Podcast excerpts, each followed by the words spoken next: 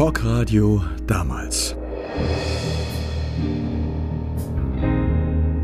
Erinnerungen an meine Sendung 8 Plus im Südwestfunk Baden-Baden.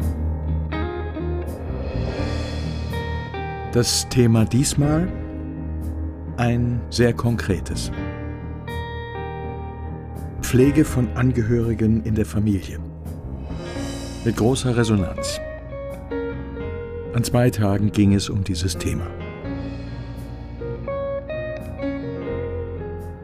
Eine Hörerin, 50 Jahre alt. Sie hat eine Familie, ist halbtags berufstätig. Beide Eltern bedurften der Pflege. Zuerst ihr Vater. Sie erzählt.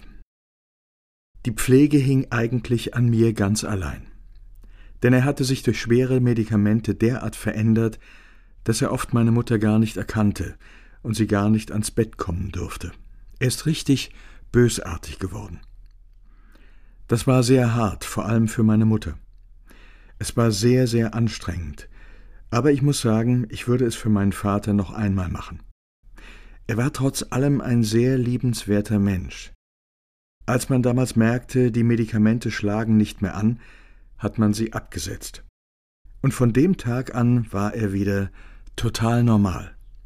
Und dann durfte auch meine Mutter wieder ans Bett kommen. Ich frage, als Pflegender kommen Sie Ihren Eltern ganz nah auf, eine ganz andere Art. Ist das nicht sehr schwierig? Das ist es. Das ist ja auch eine ganz andere Generation, die nie frei erzogen worden ist. Und trotzdem ist mein Vater dankbar gewesen, wenn ich es gemacht habe.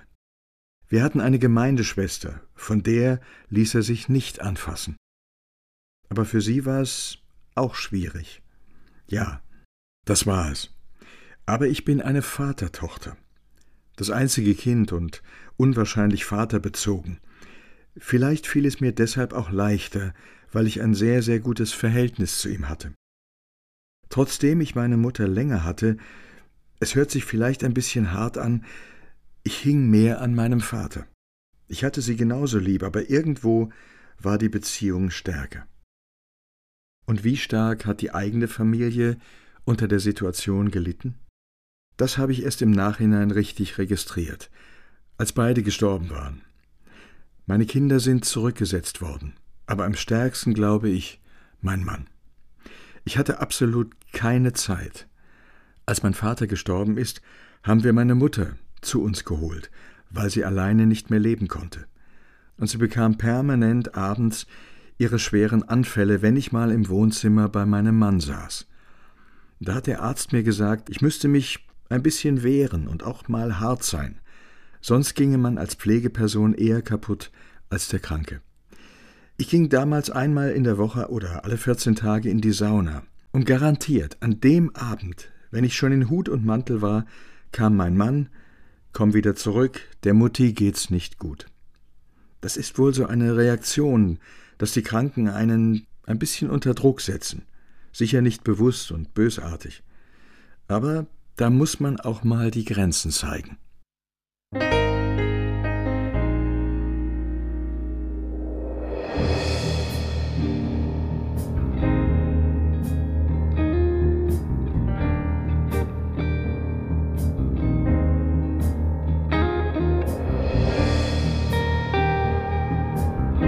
Hörerin, 40 Jahre alt.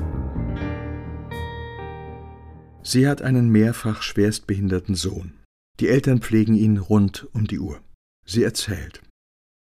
Unser Sohn hat sehr viele epileptische Anfälle. Und es gibt dann Tage, wo ein Anfall auf den anderen folgt. Und am nächsten Morgen liegt unser Sohn im Bett, strahlt, lacht, hat Kraft, hat Energie und ist ein Sonnenschein bringt Wärme, bringt Licht, bringt uns so viel entgegen, dass man dann auch glaubt, man schafft alles wieder und stürzt nach ein paar Wochen wieder endlos tief. Es ist ein ständiges Hin und Her. Die Pflege von Alten und Jungen kann man nicht vergleichen. Zum Beispiel zu sagen, wenn es geht, gehen wir heute Mittag ins Schwimmbad. Und dann gehen sie mit ihm ins Wasser und er lacht und er strahlt und die Mühe, die es gemacht hat, ihn auszuziehen und die Treppe runterzutragen, und nachher wieder hochzutragen, die vergessen Sie dann. Das haben Sie bei einem alten Menschen so nicht mehr. Da haben Sie vielleicht diese stille Freude, aber nicht mehr dieses Glucksen und Lachen. Es hört sich vielleicht so an, als ob das alles schrecklich wäre und tragisch. Wir haben ganz andere Sichtweisen erfahren. Für uns sind andere Dinge wichtig geworden. Eine Woche, die es uns gut geht zum Beispiel. Das ist toll. Das würden Sie sonst wahrscheinlich gar nicht merken.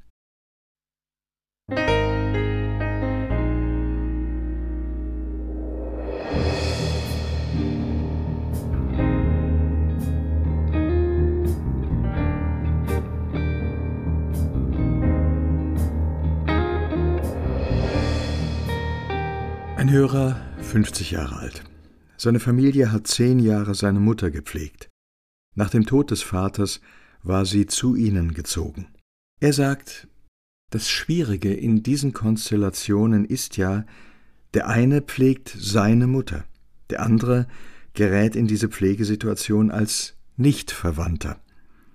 Aber auch er trägt viel Last, sogar mehr in unserem Fall. Ich frage, Gab es Spannungen? Oh ja. Auch das Bewusstsein, eigentlich bin ich daran schuld. Es ist ja meine Mutter. Kann ich das den anderen zumuten? Kann man darüber offen reden oder ist man zu sehr in der Situation gefangen? Man muss es lernen, darüber zu sprechen und Lösungen zu suchen. Es war nicht immer leicht. Im Nachbarort gab es einen Kreis Angehörige pflegen Angehörige. Dort konnte man über alles sprechen und erhielt viele Anregungen, die weitergebracht haben. Wie stark empfanden Sie die Isolation? Das würde meine Frau vielleicht anders beurteilen. Wir wussten schon, wir werden nicht verstanden von denen, die nicht in dieser Situation sind. Glauben Sie, dass Ihre Kinder eher profitiert oder gelitten haben, weil sie zurückstecken mussten? Gemischt. Meine Mutter ist vor zwei Jahren gestorben. Im Rückblick haben wir alle gewonnen. Die Kinder haben etwas erlebt, was sie sonst nie erlebt hätten. Und wir haben auch dafür gesorgt, dass sie in den Ferien ihre Freiheit hatten. Sie sagen, sie hätten nicht gelitten. Und wie wird das später werden, was das eigene Alter anbelangt? Wissen wir noch nicht, aber wenn es irgend geht, zumuten wollen wir es ihnen nicht.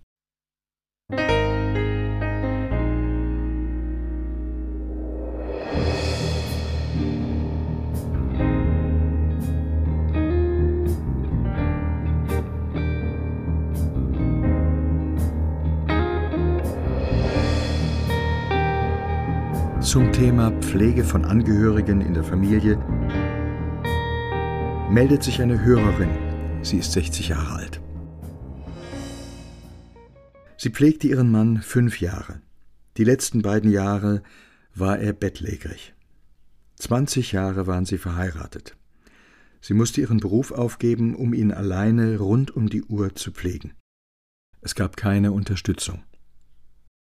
Sie erzählt. Auch die Kontakte zu Freunden sind weggebrochen. Mein Mann hatte sehr viele Freunde, die anfangs noch kamen. Aber irgendwie spüren die auch, meinem Mann war alles zu viel. Irgendwann blieben sie weg. Und dann, dann ist man mit dem Kranken alleine. Das kann man gar nicht beschreiben. Es ist schrecklich. Weil sich auch das Verhältnis zwischen den Partnern verändert? Nein. Mein Mann war zwölf Jahre älter als ich, aber er war ein wunderbarer Partner, selbst als er wusste, dass er sterben wird. Wir haben oft zusammen auf dem Bett gesessen, haben Hände gehalten und haben uns gegenseitig das, was wir uns noch geben konnten, gegeben. Aber wir wussten beide, es war das Letzte.